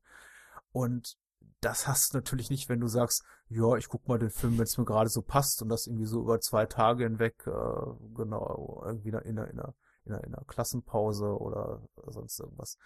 Ähm, dafür muss man den schon am Stück gucken. Und ich, also hier, also für, für mich ist es, glaube ich, die einzige, ist es die einzige wirklich legitime Art und Weise, den, den Film zu genießen. Ansonsten ja. beraubt man sich da so eine Erfahrung, oder? Ja, ich weiß nicht, ob er noch funktioniert. Ich glaube, so als, mhm. als technische Fingerübung immer noch. Dann kann man sagen, oh ja, das ist ja smart und hier die ganzen Zwischenschnitte auf alte äh, US-Lehrfilme der 50er, genau. 60er Jahre und ach, guck mal hier so eine kleine äh, Referenz an den Spielfilm und das und äh, guck mal, die trägt David Bowie T-Shirt und äh, hier äh, Vivement Dimanche von äh, Truffaut hängt an der Wand ganz zu Anfang. Also das, mhm. das hat mich schon mal abgeschreckt, muss ich sagen. Wenn ich, wenn ich sowas sehe, dann denke ich, bin ich sofort bei, gedanklich bei Stranger Things und Konsorten, die sagen, ah, okay, da wollen die Filmemacher wissen, ähm, die haben auch andere Kinofilme gesehen. Ähm, und zum Glück lässt der Film davon so ein bisschen ab. Also er, er, er geht sich überhaupt nicht in dieser ganzen äh, Retro äh, Liebe, die jetzt gerade so herrscht im zeitgenössischen Film- und Fernsehbetrieb. Aber mhm. da hat mich der Film äh, fast schon verloren. Aber dann hat er mich sofort wieder gehabt und Glück gehabt. ähm, ja, wie gesagt, trotz seiner Episodenhaftigkeit, ich, ich kann mir nicht vorstellen, dass man den episodisch guckt. Hm. Ich bin mir, da fehlen mir tatsächlich, ich weiß auch nicht, ob es das schon empirisch so gibt, aber äh, in der Medien- und Filmwissenschaft gibt es zumindest immer wieder so am Rande, auch gerade von etwas älteren Professoren und äh, wissenschaftlichen äh, Mitarbeitern, glaube ich, ähm, also zumindest mal diese diese äh, Vorurteil der Jugend jetzt, die mit YouTube aufwächst, dass die eben auch über und also das wird jetzt synonym mal, sage ich, genommen mit auch äh, Generation Smartphone und so weiter. Man guckt audiovisuelle Inhalte immer irgendwo zwischendurch. Ja. Und man guckt eben auch Filme auf äh, dem Smartphone, eben im Bus, in den Pausen und so weiter. Das heißt auch die, auch das äh, Spielfilme, die fürs Kino mal gedacht waren, wo man ja eigentlich sehr stark auf die Immersion setzt, äh, setzt ähm, dass auch das gestückelt wird und dass quasi der Jugend so ein wenig abhanden käme, ich bleibe jetzt hier wirklich total im Konjunktiv, aber ähm, wie Filme wirken sollten, ja, wobei das natürlich auch immer, ja gut, der, der Konsument letztlich entscheidet ja darüber, wie etwas äh, zu funktionieren hat. Und man kann es natürlich intendieren, aber ähm, dass quasi so ein bisschen die Kompetenz, die ja in Deutschland ohnehin fürs Kino relativ gering ist, sag ich mal, ähm, dass die auch noch zu verschwinden droht. Und vielleicht ist gerade jetzt so ein Film wie Wach, der sich ja Mittel von diesen neuen Medien, von YouTube-Filmen, ich fand gerade auch dieses Reinschneiden, du hast es eben genannt, die Bildungs- äh, ähm, Videos äh, aus Amerika, kurze Werbeschnipsel, es waren, glaube ich, auch ein paar Stummfilme dabei. Ich bin Ja. mir jetzt nicht mehr ganz sicher. Also es, es ist zum Glück nicht so, was du auch gesagt hast. Es geht hier nicht darum, man soll nicht mitzählen, äh, wie viele Referenzen man versteht, sondern äh, ich fand, das hat so etwas eben von auch so Video-Essays oder auch vielleicht so ein bisschen spaßigen Videos, wo immer mal wieder weggeschnitten wird auf was ganz anderes und dann wird ein Gag gemacht. Hier Mhm. wird's nur eben ganz stark genutzt, um quasi das, um die Gefühlswelt, äh, um, um die Gedankengänge von äh, Carlotta irgendwie auch noch bildhaft darzustellen. Ähm, dass quasi mit den Mitteln dieses Mediums YouTube auch versucht wird, diese Generation vielleicht doch anzusprechen und dann darüber, dass der Film aber ja so ein Sog, so ein rauschhafte, ähm, ähm, so ein Effekt hat auf den Zuschauer. Ich hoffe zumindest, dass es äh, nicht nur uns so trifft. Äh, Wenn man so ein paar Kritiken und eben auch Kommentare liest, scheint es ja doch mehrere zu erreichen. Also über diese Unmittelbarkeit tatsächlich so ein Ding, okay, ich muss das jetzt auch fertig gucken, dass man vielleicht so auch die Leute, wenn es tatsächlich so ist, dass sie äh, Filme nicht mehr am Stück konsumieren können, dass sie das verlernen oder nie Mhm. gelernt haben, dass vielleicht genau darüber die Leute wieder zurückgeholt werden zum Film. Das wäre natürlich voll cool, wenn wenn das alles überhaupt so stimmt, was ich da jetzt sage und äh, richtig wiedergegeben habe. Wenn nicht, dann entschuldige ich mich bei allen Medienwissenschaftlern, die ich hier falsch zitiere, auch wenn ich keinen äh, keinen namentlich nenne. Ne, die Gedankengänge sind ja auch äh, richtig und gut. Ich habe mir, ich habe mir zum Teil die gleichen Fragen gestellt und ich finde gut, dass du nochmal darauf hinweist, weil das ist mir tatsächlich der Gedanke ist mir nicht entkommen, äh, nicht gekommen, als ich den Film sah und äh, diese ganzen Zwischenschnitte eben ja quasi auf auf mich einprasselten zu alten Lehrfilmen, zu teilweise weiß nicht, sehr, sehr schroffen Computeranimationen. Hm. Also so irgendwie teilweise auch so Stock-Footage, was, von dem man meinte, ich, ich bin mir ziemlich sicher, Kim Frank hat einfach so ein, weiß ich, für, für 100 Euro wahrscheinlich so ein Paket Stock-Footage gekauft, was äh, mittlerweile lizenzfrei ist. Hm. Äh, Animationen von Planeten und Ohruntersuchungen. Kind wird unter der, unter der, unter der Duschbrause äh, gewaschen, also und, und schneidet dann einfach so dahin, teilweise kontextbefreit, einfach nur um den, um, um, um eine Emotion zu unterstreichen, viel mehr als eine Aussage zu machen. Ähm, dass es so in der YouTube-Ästhetik verhaftet ist, darauf bin ich ehrlich gesagt jetzt gar nicht gekommen. Ich hatte versucht, da die Querverbindung zu anderen Filmen zu schlagen. Und deswegen Mhm. war auch eine der ersten Sachen, die ich erwähnt hatte, ah, das ist so diese Art von äh, Remix-Montage, wie sie ähm, hier Aronofsky mit ja. äh, Requiem for Dream so ein bisschen etabliert hat vor 15, 20 Jahren. Ähm, aber du hast natürlich vollkommen recht. Das ist, das ist absolut YouTube. Dieses Ganze, es reicht nicht mehr, wenn ich in die Kamera grinse, sondern in die Kamera schreie. Es muss dann äh, ein Aside kommen, so, so kann man das glaube ich auch bezeichnen, zu ähm, einem anderen Videoclip, in dem mich vielleicht eine hysterische Film Frau aus einem Schwarz-Weiß-Film anschreit, äh, oh my God. Ähm, um das Ganze nochmal so zu unterstreichen, dass das, was ich wirklich gesagt habe, gerade so ein, so ein, so ein, so ein, so ein, weiß ich, Wachrüttler-Effekt auf dich haben sollte als Zuschauer. Ähm, das stimmt schon, das ist sehr in der YouTube-Ästhetik verhaftet. Und äh, da habe ich mir ehrlich gesagt aber auch gar nicht die Mühe gemacht, ob es jetzt daher kommt oder daher, ob es jetzt irgendwie daher kommt, weil Kim Franks für YouTube guckt und ähm, ähm, Bibis Schminktipps guckt oder ob er äh, dafür, ob, ob er lieber äh, Requiem for Dream guckt oder ja, Vivement Dimanche oder was da an der Wand hängt. Da, darüber habe ich mir gar nicht so viele Gedanken gemacht, weil ich glaube, da ist ähm, da ist äh, textlich äh, nicht so viel zu hören, nicht so viel zu holen. Also da Mhm. kann ich nicht viel rauslesen. Für mich wirkte das wirklich alles sehr beliebig. Das meine ich jetzt nicht negativ. Das wirkte aber einfach eher so nach, ähm, ähm, weißt du, wie diese Fokus-Clips entstehen, die irgendwie Schlagzeilen illustrieren, wo dann irgendwie Fokus, Fokus äh, haut ja den ganzen Tag Videocontent, das böse Wort raus. Und da ist ja kaum irgendwo was passiert auf der Welt. Da, da, da, da steht dann bei Facebook oder Twitter oder so, Fokus ist ein ganz schlimmes Medium. Mhm. Äh, ähm, der neue, äh, ähm, äh, keine Ahnung, vor drei Minuten ist in Nordkorea das und das passiert. Wir haben dazu ein, ein Video, äh, das News-Video. Und da siehst du halt vollkommen beliebig zusammengewürfelte, nicht beliebig, aber durch so einen Algorithmus zusammengewürfelte Stock-Footage-Ausnahmen von Kim Jong-un und Co. und Atomwaffen und irgendwas. Dazu noch ein Bild von äh, Trump reingeschmissen und ähm, äh, die Sprecherstimme sagt, ähm, äh, weiß nicht, äh, wie lange wird es noch dauern, bis wir von den blühenden Landschaften Schnitt zu Bild von grüner Blumenwiese in einer, äh, Apo, in einer atomaren Apokalypse enden, Schnitt zu, keine Ahnung, irgendwie ein Gulag aus dem Russland der 40er Jahre. So. Und, und, und das wird natürlich alles durch so einen Algorithmus äh, gelöst und irgendwie zusammengeschnitten. Da drückt irgendwie nur ein schlauer Videoredakteur auf den Knopf und äh, fünf Minuten später spuckt dann irgendwie eine Software dann ein schlaues Video dazu aus. Und so ein bisschen wirkte wach für mich auch stellenweise. Dieses, ähm, äh, da ist der klassische Film, die Erzählhandlung, da ist die Voice-Over-Stimme und die Voice-Over-Stimme gibt halt quasi, ähm, drückt ab auf die Knöpfe, irgendwie eine Videodatenbank und die schmeißt dann immer so die Momente ein. Und wenn die, äh, die Figur sagt, wie, ähm, keine Ahnung, wir, wir, wir wurden verdreckt durch unseren Medienkonsum, kommt eben das Bild von einem kleinen Baby in der Badewanne, das gerade abgebraust wird von der Mutti und dabei schreit und bittere Tränen vergießt. Das ist alles so ein bisschen durchdachter, äh, im Sinne von, also es ist, es ist schlauer, es ist gewitzter, es ist da teilweise wirklich auch lustig, weil es eben äh, Bilder verwendet, die man nicht, nicht in einem blöden Fokus-Video sieht.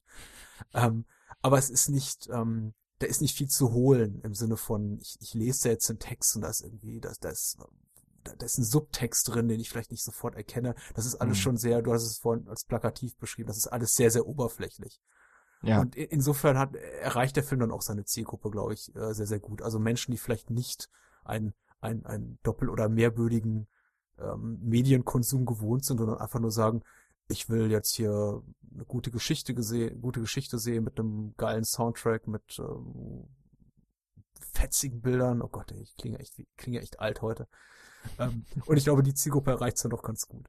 Ja, das ist auch, also ich würde es auch sagen, man, ähm, das ist jetzt nicht unbedingt ein Film, den muss ich mir so okay, man kann sich auch drüber streiten, ob man sich Fight Club 20, 30 Mal angucken muss, wie ich Gott, das in den letzten 10, 15 Jahren ja? gemacht habe. Ja. ja, das ist halt so, das mit dem, das war mein erster Film ab 18 und da okay. ich so, äh, noch, natürlich noch nicht 18 äh, alt gewesen. Mhm. Äh, und das ist halt so und einen, den kann ich mir jedes Jahr, und das gehört so zu meiner Routine, der wird jährlich mindestens einmal geguckt.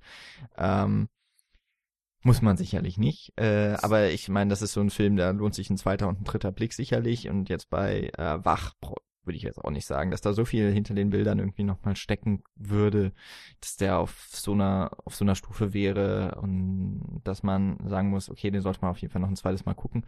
Äh, ich hab's, äh, ich habe nur teilweise nochmal ein bisschen durchgeskippt, weil ich tatsächlich wissen wollte, wo noch, wo verdammt nochmal dieser Film überhaupt spielt. Weil er sich ja ganz bewusst äh, eher so die Randgebiete rausnimmt. Mhm. Ähm, und ich hab's auch von dem vom äh, Dialekt und sowas nicht rausgehört. Und dann habe ich eben das, das alte äh, wenn man nicht weiß wenn man wenn man ab und zu mal sonntags noch in den Tatort reinguckt hat sich natürlich vorher nicht informiert was das für einer ist. Und man äh, bekommt ja meistens erstmal nicht die Kommissare zu sehen. Man achtet auf die Kennzeichen der Autos. Ja, und dann weiß genau. man schon, welche Stadt dann ist. Und das habe ich halt hier auch versucht. Und es ist nicht so einfach gewesen, aber ich habe es dann eben irgendwann rausgefunden. Okay, spielt in Hamburg. Gegen Ende, ja, wo, äh, mit, in der Szene mit dem Obdachlosen gibt es ein Hamburger Kennzeichen. Ja, genau. Ich glaube, ich habe vorher so auch noch mal irgendwo eins entdeckt. Also okay. man kann ja so schön in fünf Sekunden Schritten einfach YouTube-Videos. äh, genau. Äh, aber ich glaube, jetzt für diese für diese äh, Montage-Szenen braucht man es dann nicht nochmal unbedingt. Ähm, aber ja, also ich finde trotzdem ästhetisch, kann man einfach sagen, ist da schon auf jeden Fall was zu holen, ob da jetzt ja. wirklich alles von vorn bis hinten so richtig krass durchdacht ist. Ich finde, also das Gesamtkonzept ist da wahrscheinlich schon eher am wichtigsten und ich finde, das funktioniert tatsächlich ganz gut, weil du hast ja auch schon von dieser Rauschwirkung ähm, geschrieben, äh, hast du ja auch schon beschrieben und ich glaube, das kommt schon größtenteils von der Art und Weise, wie die Kamera geführt wird und mhm. wie äh, zusammen das Ganze montiert wird und was eben passiert, weil es passiert ja irgendwie immer was. Die äh, Szenen werden ja ganz teilweise auch ganz bewusst dazu äh, geschnitten, dass sie sofort in der Aktion landen, ohne ähm, Du hast es mit Victoria zum Beispiel auch verglichen, jetzt ohne, dass man den Kontext davor hat, dass man etabliert wird. Ich glaube, da, wo sie angegriffen werden, wo ihnen, wo die zwei äh, jungen Männer äh, versuchen, die Kamera mitzunehmen, da wird, glaube ich, einfach unvermittelt hingeschnitten und äh, die Kamera rüttelt mehr, als es davor gemacht wurde. Und wir werden dann so in diese Situation reingenommen. Und sowas passiert eigentlich recht häufig, weil auf einmal stehen sie vor dem Sexshop, auf einmal sind sie im Einkaufszentrum, im, in irgendeiner Modeboutique und ja. machen eine Modeshow, was sie vorher ja auch schon gemacht haben in ihrem im Schlafzimmer. Da haben sie ja auch, äh, kommt ja so eine Montage, so, äh, ich glaube, es sind Einzelbilder und man sieht eben, ja, die, die posieren da so ein bisschen vor den Bildern und machen halt das, was man sich wahrscheinlich als, äh, jetzt möchte ich hier niemanden böse ansprechen, was man sich halt so als, äh, als Mann Mitte 30 vorstellt, wie, äh, wie Mädels so um die 18, 16 ihren mhm. Abend zusammen verbringen.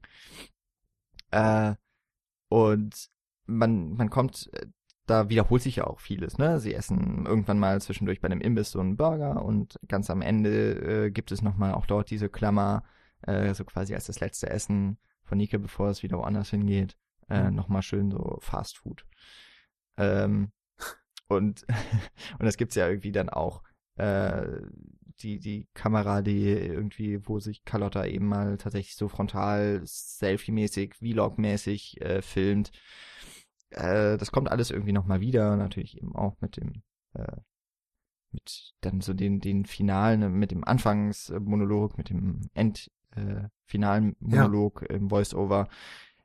Man merkt schon, da ist, ähm, da ist so, so wirklich ein klares Konzept irgendwie dahinter und ne, das so mit von wegen Kim Frank hat das Drehbuch in fünf Tagen geschrieben, das glaube ich ihm auch, äh, weil ich glaube, so das das äh, so zu schreiben, das kann man, glaube ich, auch relativ gut lernen. Dass, dass es immer diese, also dass man so diese Klammer ähm, bildet. Und ich meine, er hat ja auch, äh, er hat ja dann auch noch so, so eine Solo-Karriere, die war ja jetzt, glaube ich, nicht so erfolgreich. Ich denke mal, er hat auch bei einigen Texten der, der Songs auf jeden Fall mitgeschrieben. Ich weiß gar nicht, wie, wie äh, true echt war.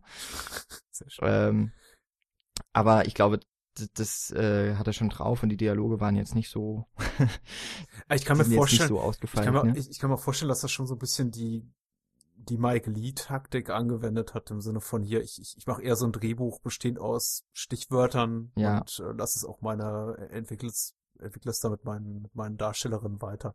Ich kann mir Klar. auch nicht vorstellen, dass ein Mann wie er halt Mitte Ende 30 noch so im Jugendsprech anno 2018 steckt, wie er, wie er gerne würde. Mhm. Ähm, das kommt sicher nicht von der Zusammenarbeit mit Andreas Burani und Udo Lindenberg. Also. Oder Mark Forster. Ja, ah, mit oh. dem wahrscheinlich noch am ehesten. Der macht, glaube ich, doch dieses äh, ah, so, ja, äh, ja, Witz, äh, nee, Kids Voice oder sowas. Mhm. Ja, Voice Kids, so heißt es, glaube ich. Mhm. Ja. Aber da, ich glaube auch, da hat er viel noch den beiden Hauptdarstellerinnen zu verdanken, zu denen ich auch auf jeden Fall gerne noch kurz kommen würde, aber ich habe gerade wieder so lange geredet und habe dich gar nicht zu Wort kommen lassen. Nee, das ist, ich, Wolltest du?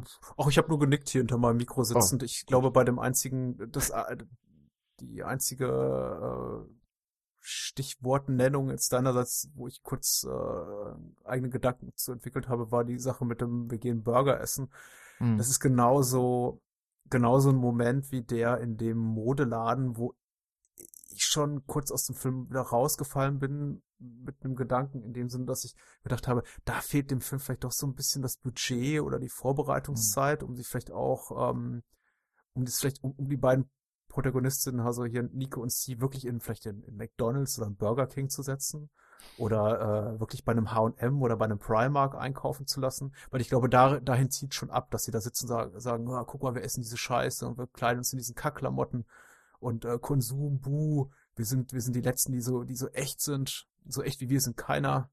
Da mhm. ist niemand, wir wollen leben, bla bla bla. Also da ist es, dafür wirkt es so ein bisschen mm, ein bisschen hemdsärmlich, ein bisschen klein. Also in Bezug auf die Locations, die sie da zeigen, da hätte ich mir wirklich so einfach ein bisschen mehr, bisschen mehr Größe gewünscht. Denn ich fand, also gerade bei dem Klamottenladen ist mir der Bruch extrem aufgefallen, dass sie da eben äh, sich, also diese Kleider anprobieren und glaube ich auch darüber das kritisch kommentieren, dass es halt ungefähr so, so billig Scheiß ist aus produziert in, in Thailand oder China. Mhm. Äh, aber als dann die Kamera sie nach draußen begleitet, also außerhalb der Umkleidekabine, sieht man eben, ja, das ist so eine kleine, kleine Modeboutique, die wahrscheinlich eine Bekannte von Kim Frank betreibt. Also das ist jetzt ist jetzt nicht die Art von ähm, äh, äh, Klamottenbrutstätte des Bösen, die sie, glaube ich, wirklich hier gerade so aus Korn nehmen wollen. Also die namentlich von mir genannten Beispiele plus was weiß ich C und A. Ja. Ähm, aber äh, sei es drum, man muss eben auch äh, dazu sagen, haben wir jetzt bereits auch ein, zwei Mal erwähnt, offenbar ist der Film mit relativ geringen finanziellen Mitteln entstanden, das Drehbuch schnell zusammengeschrieben worden und ein großer Reiz des Films, das ist eben auch auf der anderen Seite wiederum Plus, bezieht er eben daraus, dass er so improvisiert und schnell wirkt. Und das geht wahrscheinlich Mhm. nicht, wenn du sagst, ich miete mich dafür zwei Tage in H&M ein. Genau. Mitten in Hamburg. Ja, Viel genau. Spaß. Ja. äh, ja, sehr cool. Ja, die, die, äh, ich bin tatsächlich in den Szenen nicht so rausgeworfen worden. Ich habe irgendwie gedacht, das passt, Mhm. passt irgendwie, also es passt auch zu den Figuren. Aber ähm, jetzt, wo du es so sagst, ist natürlich nochmal, äh, wenn man, wenn man sich dann so äh, vergegenwärtigt, das ist wahrscheinlich so ein Einzelhandel tatsächlich. Und da klauen die einfach das schon eine ganz andere Bedeutung für mich, als wenn man jetzt eben bei ähm, H&M Primark oder sowas äh, durchrennt. Das ist doch nochmal ein bisschen fieser auch dem Besitzer gegenüber. Aber äh, ja. Äh, zu den beiden Hauptdarstellern. Ja. Du hast auch gesagt, äh, also ich kannte sie beide nicht. Ich glaube, die Ali Neumann hat tatsächlich jetzt hier so den ersten Filmauftritt. Mhm. Die Jana McKinnon ist, äh, habe ich jetzt, ich habe es mal so grob überflogen. Ähm, ich glaube, ein unmögliches Bild oder das unmögliche Bild von dem Film habe ich schon mal gehört. Ähm, da hat sie eine Rolle gespielt, aber auch, ich meine, beide sind jung. Das passt tatsächlich auch mal richtig gut. Die sind äh, gerade so 20 da ist es jetzt nicht so wie bei vielen amerikanischen Highschool-Filmen, dass dann irgendwie mit 20er oder fast schon 30 Jahre alte 16-Jährige spielen sollen oder sowas. Also der Bruch ist da nicht so groß. Ich fand das schon mal sehr, sehr gut und es sind beides so unverbrauchte Gesichter. Also man, es passt so zu den Rollen derjenigen, die davon träumen, berühmt zu sein, aber keiner kennt sie. Ich, also das fand ich schon mal Ja. wirklich eine echt gute Casting-Entscheidung. Und auch wie beide miteinander harmoniert haben. Das scheinen ja so Sandkastenfreundinnen zu sein. Ohne dass das jetzt so genau Ja, ja, das hat mir auch, ähm, also das war jetzt auch wirklich nur absolut rudimentäre Recherche, die ich hier betrieben habe, als ich die beiden mal, mal, mal mal kurz hier bei der IMDb eingegeben habe und gesehen habe, ach okay, die hatten da schon mal einen Credit und hier, aber im Grunde reicht es ja irgendwo mal auch ein, weiß ich nicht, für 30 Sekunden durch eine Szene zu huschen und schon ist man bei der IMDb gelistet, also oder mal in einem Making-of die Kamera gehalten zu haben. Also all, all, alles gut, wahrscheinlich nicht. Ähm, die scheinen wirklich au- authentische Newcomer zu sein, ohne große, ohne große Social Media Präsenz. Ich fand sie auch gut über weite Strecken. Also mir hat's wirklich gut gefallen. Ich äh, gegen Ende bisschen problematischer, weil aber das geht auch erfahrene, auch erfahrene Schauspieler haben damit wirklich Probleme, einfach Rauschzustände gl- glaubhaft darstellen zu können. Also gerade zugeguckt zu sein oder betrunken zu sein, finde ich es immer problematisch. Damit haben auch wirklich et- etablierte Schauspielgrößen ihre Probleme. Da bin ich so ein bisschen über Ali Neumann, heißt sie, die Nike spielt, ähm, Mhm. gestolpert. Das war für mich einfach nicht so wirklich überzeugend, als sie da am Ende da im Bad steht und äh, ich kann nicht mehr, ich bin so fertig und ja, aber aber, aber, aber, aber sei es drum. Also es ist wirklich, das ist Meckern auf hohem Niveau. Ich, äh, ich, ich war auch sehr angetan von dem, was die beiden, beiden Mädels hier in der, sind, in der Lage sind zu leisten. Und dazu gehört eben auch viel, viel Respekt, nicht nur an die beiden, ähm, an Jana McKinn und äh, Ali Neumann, sondern eben auch an den, an den Regisseur, der ja auch dafür verantwortlich ist, ihnen diesen vertrauensvollen Raum zu schaffen, in dem sie so spielen können. Hm. Und äh, ich ich finde, ich haben alle drei eben, auch Kim Frank, eben gute Arbeit geleistet, wirklich. Ja. Vor allem, ich finde eben, du hast vorhin die Szene beschrieben, wo sie so den, diesen, ich sag mal, Pizzabotenstreich irgendwie machen, ne? Nike sagt, okay, ich öffne dem jetzt einfach nackt, ne? Die sind ja davor zusammen Mhm. in der Badewanne. Also die beiden haben auch häufig einfach Szenen, die auch ziemlich intim sind. Jetzt nicht nur eben die Szenen, wo sie wenig anhaben, sondern äh, dann, dann auch wie sie einfach immer sich ziemlich nah sind, Mhm. wenn sie zusammen tanzen, wenn sie da äh, gemeinsam gerade auch in dem in diesem Sexshop sind, äh, wie, wie sie da wie halt 17-Jährige so sind, ja, da macht man so Gags mit Dildos und sowas, was halt dazugehört, äh, wenn man mal in so einem Laden ist oder äh, die, die haben einfach äh, in all diesen Szenen, ich, also ich kaufe denen das einfach ab und ich Ja. glaube, die kannten sich jetzt vorher auch nicht. Oder zumindest nicht lange.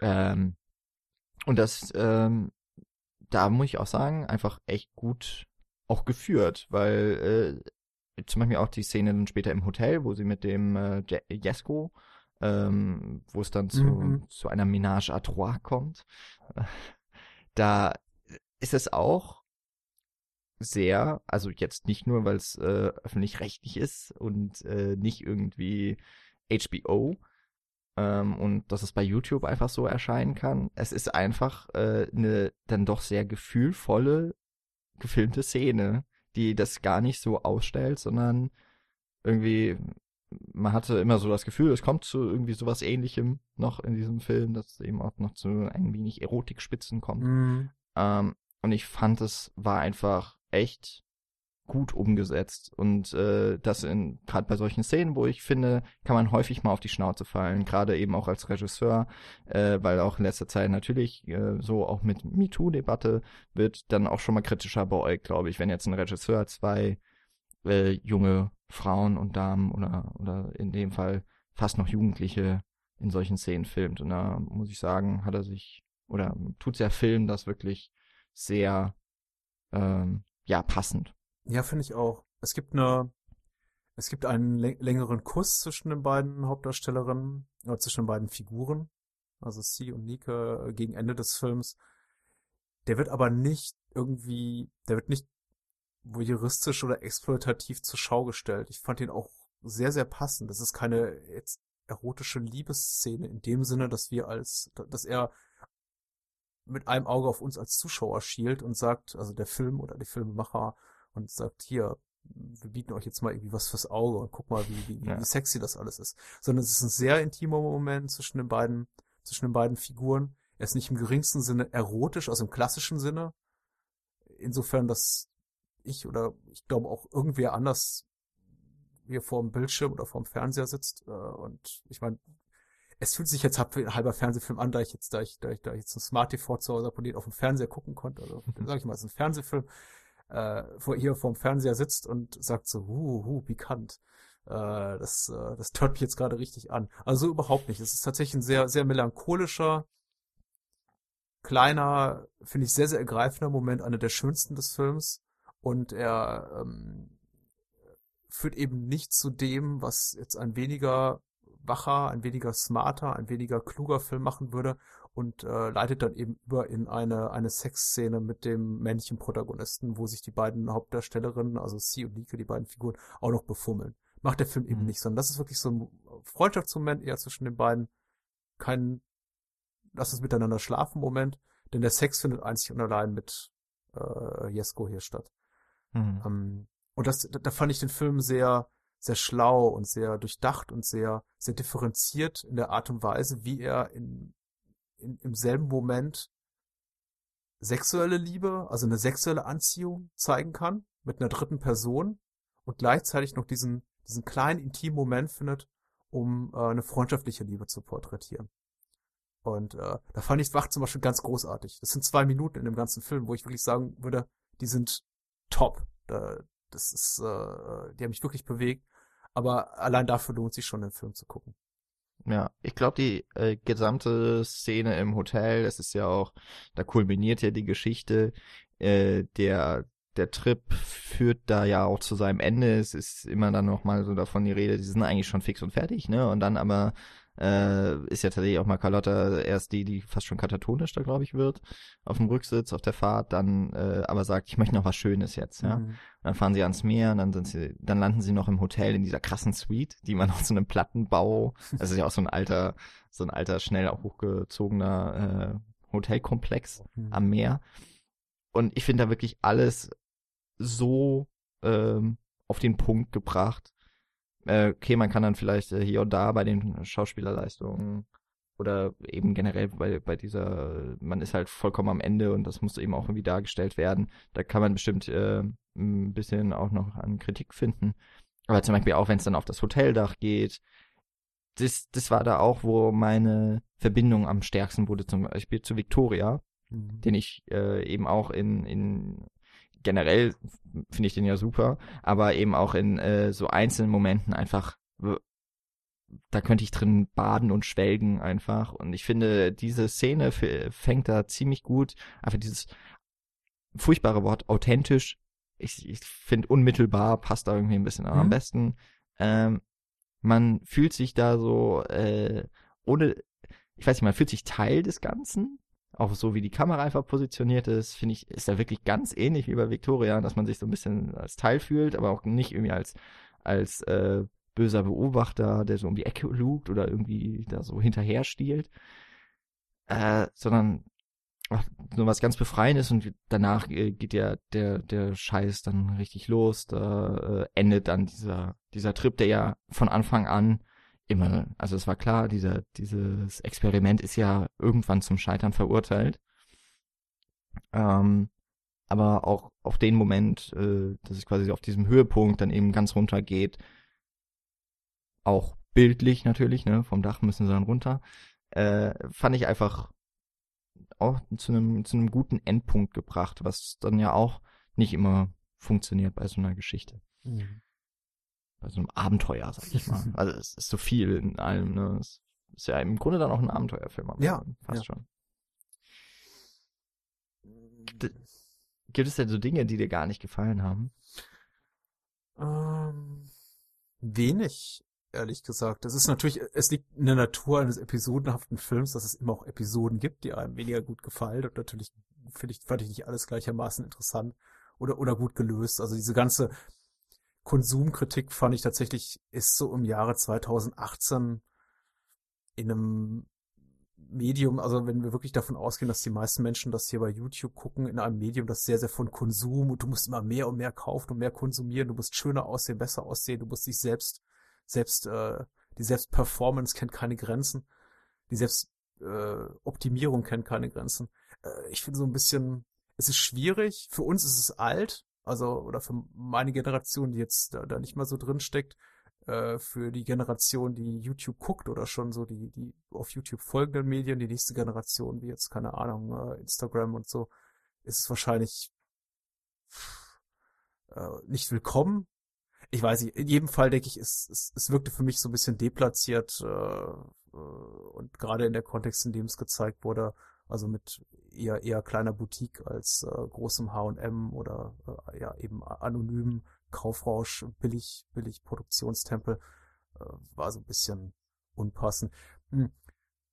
Aber das ist, wie, wie gesagt, das ist relativ, das ist Meckern auf hohem Niveau. Das Einzige, was mich wirklich äh, gestört hat aktiv. Es ist aber nicht Teil des Films, sondern eben der Abspann.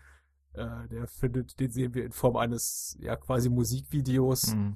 einer, ich glaube, dreiköpfigen Rap-Gruppe namens Dad Adam oder Dad Adam. Mir persönlich mhm. ist sie kein Begriff. Und der Song, also so ein äh, durch durch durch Autotune gezogenes äh, äh Autotune gezogener scheiß Mix aus melancholischem Refrain und harten Beats ist äh, so das hinter allerletzte, was ich mir jemals privat anhören würde. Also es ist ganz, es ist, es ist ganz furchtbar. Ähm, äh, sch schlecht tätowierte junge Männer, äh, die da rumhüpfen und versuchen deep zu klingen, aber es ist alles super oberflächlich. Ähm, das fand ich so ein bisschen schade, weil es qualitativ für mich so ein richtiger Einbruch ist nach dem wirklich, äh, auch von dir wirklich schön beschriebenen letzten 10 bis 15 Minuten, die mich so richtig abgeholt haben und auch bewegt haben durchaus. Und plötzlich sind dann da irgendwie diese coolen Dudes, die, yo, yo, du musst, du musst wach sein und durchs wach durchs Leben gehen und äh, dann siehst du die Welt, wie sie wirklich ist, ja. Und dann Autotune, nee, ähm, nicht für mich. Aber hey, der Rest des Films sehr gut. Kann ich empfehlen. Empfehlung vom Bahnhofskino.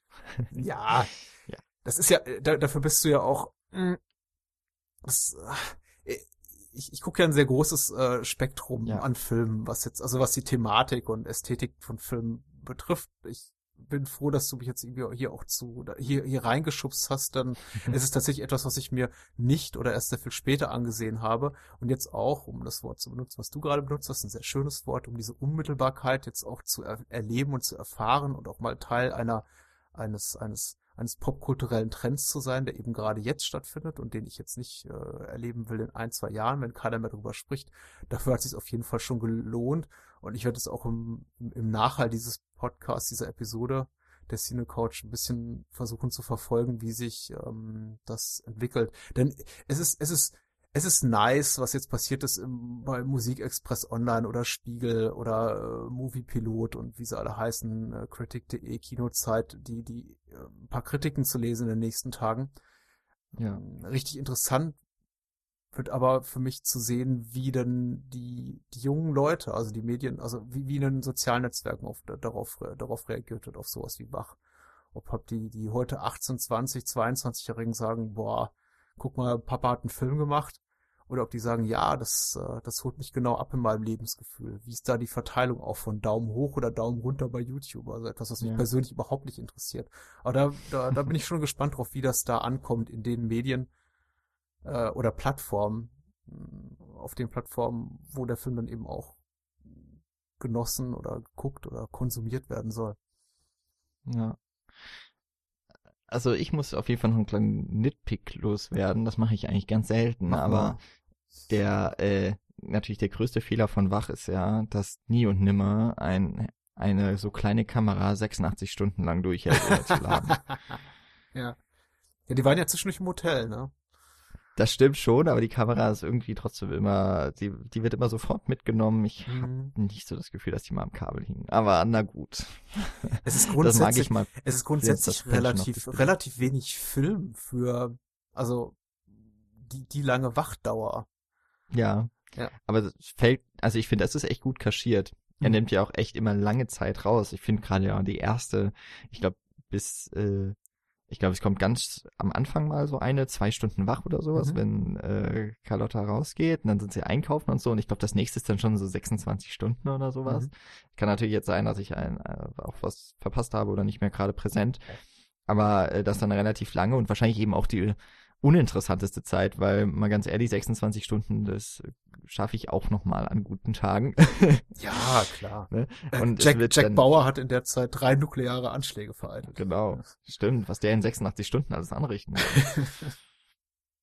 Und äh, ich finde, es äh, funktioniert tatsächlich ganz gut, dass du quasi die, äh, die, die tote Zeit äh, da auch einfach rausgenommen wird und äh, es fällt halt nicht so auf. Und auch ganz interessant, dass der Film, wir haben ihn jetzt auch ähm, hier und da mal mit Victoria verglichen, die ja komplett andere, äh, dann eben äh, zumindest äh, auf das, auf das Zeitkonzept ganz andere äh, Ideen verfolgen. Der eine, der eben live quasi dabei ist, mhm. in Echtzeit, und der andere, der eben ganz stark Kraft.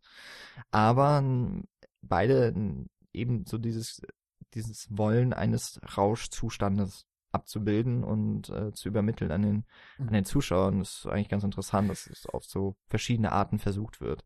Ja, also ästhetisch, dramaturgisch sind das ja schon, sind das ja, also Wach und, und Victoria eher Gegenpole mhm. zu, zueinander. Ich habe auch diesen YouTube-Kommentar jetzt nur zitiert, weil ich denke tatsächlich, die, die, die Seherfahrung ist eine ähnliche oder zumindest die Intention der Filmemacher, was sie da erreichen wollen.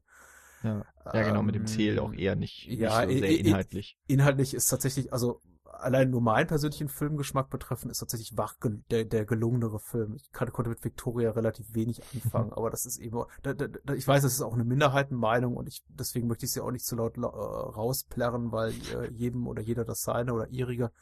Ähm, ich, ich, ich will hier nicht meinungsbildend wirken. Äh, mir gefällt diese verkürzte Darstellungsform, dieses auf, auf 75 Minuten reduzierte Darstellen eines Wachzustandes über 86 Stunden sehr, sehr viel besser. Ich, äh, es ist aber auch so ein bisschen Äpfel mit Birnen ver vergleichen, deswegen möchte ich da jetzt auch gar nicht, gar nicht zu sehr drauf rumreiten. Nee. Nee, wir wollen Victoria, auch. Victoria ist als ja. filmischer Kraftakt alleine, sagen wir mal so, was das Konzeptionelle ja. und ähm, äh, Organisatorische betrifft, natürlich äh, schwebt der drei Ebenen überwacht, das ist mir auch klar. Wobei ich auch glaube, das sind dann auch schon wieder äh, ganz andere, auch finanzielle Mittel. Ja, natürlich, ja klar, ja klar. Du kannst keinen ganzen Häuserblock, äh, für Wach wurde kein Häuserblock abgesperrt, sondern bestenfalls wahrscheinlich für eine halbe Stunde mal so eine kleine Boutique in Hamburg geschlossen. Genau, ja. ah, sehr schön. Du hast eigentlich dein Fazit ja sogar schon mit so drin. Ne? Ja. Das ist schon eine Empfehlung ausgesprochen von mhm. mir. Ich denke, das ist klar, außer jetzt eben Technik-Fetischisten, die sagen, sowas geht aber nicht mit so einer Kamera, dann, äh, also für den wäre dieser Film nichts. Ich finde auch, ähm, einfach, ich habe so das Gefühl, da ist man jetzt gerade mal auf jeden Fall auch äh, so, man könnte jetzt gerade mit dabei sein, wo äh, vielleicht der auch so häufig totgesagte öffentliche Rundfunk mal einen anderen Weg geht. Und ich bin echt interessant, wie das jetzt auch weitergeht. Also ob da weitere Projekte in Planung sind, äh, werde ich mal so ein bisschen mehr verfolgen auf jeden Fall.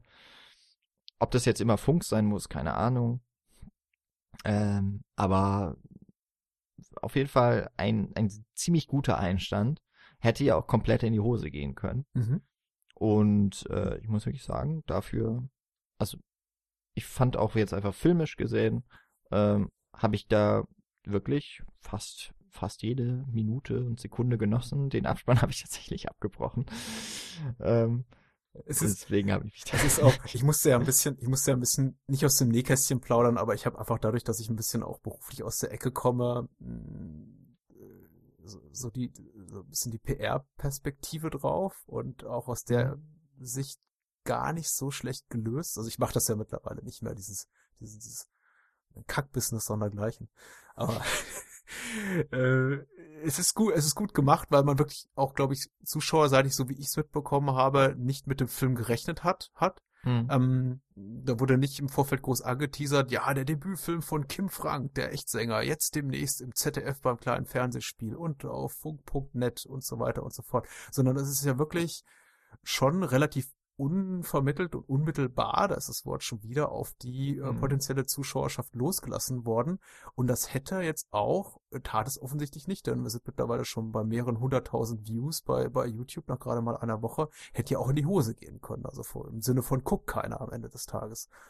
Ähm, aber wurde jetzt eben auch von den Medien bisher positiv aufgenommen, wird offenbar geguckt und ähm, ja, ich glaube, Ja. stößt auch mal die Debatte an über Veröffentlichungspolitiken dieser Art von äh, Spielfilm, Fernsehfilm, Fernsehspiel. Hm. Und wir sind an vorderster Front mit dabei. Ja, klar, natürlich. Wir sind, wir sind Teil dieses, jetzt dieses äh, Medienwerks. Ähm, und es hat mir wirklich, also viel Spaß gemacht, den Film zu gucken, den zu entdecken. Und das äh, fand ich jetzt auch wahnsinnig schön, dass du dir die Zeit genommen hast. Ja, danke. Danke für den Anstoß. Gar kein Problem. Äh, du bist auf jeden Fall ein gern gesehener Gast bei jeder weiteren Möglichkeit bei uns auf der Cine Couch. Ja, ich komme wieder. Und äh, aber jetzt gehört die Bühne noch einmal dir. Du hast jetzt, ich glaube, die Zuschauer sind jetzt in einer in einem Zustand des Wachseins, um noch mal ganz genau zu wissen, wo sie jetzt noch landen müssen. Wo Ja. findet man dich und wo findet man deinen Podcast? Äh, Am einfachsten, glaube ich, das gilt grundsätzlich für alle Podcasts dieser Welt, findet man Bahnhofskino bei den gängigen ähm, Apps, Podcatchern, Plattformen, die man eben nutzt äh, für derlei Material wie Spotify, wie iTunes, wie Stitcher, Deezer oder TuneIn. Ansonsten natürlich, wenn man gerne noch ein bisschen mehr lesen möchte zu den Inhalten, die ich so veröffentliche, geht man auf bahnhofskino.com oder findet mich bei Facebook unter facebook.com slash Bahnhofskino oder bei, oder bei Twitter unter Bahnhofskino. Freue mich über jeden neuen Hörer und ja, hört rein. Genau. Insbesondere noch einmal die Hörempfehlung an natürlich den das neue Format. Das hat jetzt auch schon seinen eigenen Das hat seinen eigenen seinen Feed, ja. Feed. Genau. Damit, da habe ich lange mit mir gerungen, aber es ist so. Es kriegt seinen eigenen Feed, da vielleicht auch äh, eine, eine Zielgruppe uns mal hören oder mich mal hören möchte, die, die wir bisher nicht so abholen konnten mit äh, Zombie-Filmen und äh, obskurer Erotika. Also, mal sehen. Genau, also Bahnhofskino Extended Edition, aber ich denke, wenn man Bahnhofskino eingibt, hat man das Gute Genau. ja auf jeden Fall, man findet beide. Ja. Ähm, also auf jeden Fall, wer es noch nicht getan hat, reinhören, abonnieren, followen und liken auf den verschiedenen Kanälen. Und äh, das gilt natürlich auch sehr gerne für unseren Podcast. Ihr findet uns auf cinecouch.net, bei iTunes als Cinecouch Podcast, äh, Twitter slash Cinecouch und auch bei Facebook als Cinecouch. Und äh, natürlich, äh, wir werden auch, wir werden verfolgen, wie die, wie sich äh, Wach so schlägt. Und ähm, wenn ihr euch den Film angeschaut habt, jetzt schon, oder vielleicht auch angestoßen durch diesen Podcast, sind wir natürlich auch sehr, sehr froh dann über jegliche Rückmeldung. Und ob wir euch hier doch zu viel versprochen haben oder zu wenig, wer weiß schon. Also, da sind wir auf jeden Fall auch gespannt und äh, ja, jetzt bleibt mir nur noch mal zu sagen, vielen Dank Patrick für deine Zeit und es hat sehr viel Spaß gemacht. Hat für mich auch noch mal neue Perspektiven auf diesen Film eröffnet. Vielen das Dank ist immer zurück. das, was ich mir dann erhoffe. Also dann, liebe Zuhörer, bis bald, entweder auf der Cine Couch oder beim Bahnhofskino. Adios.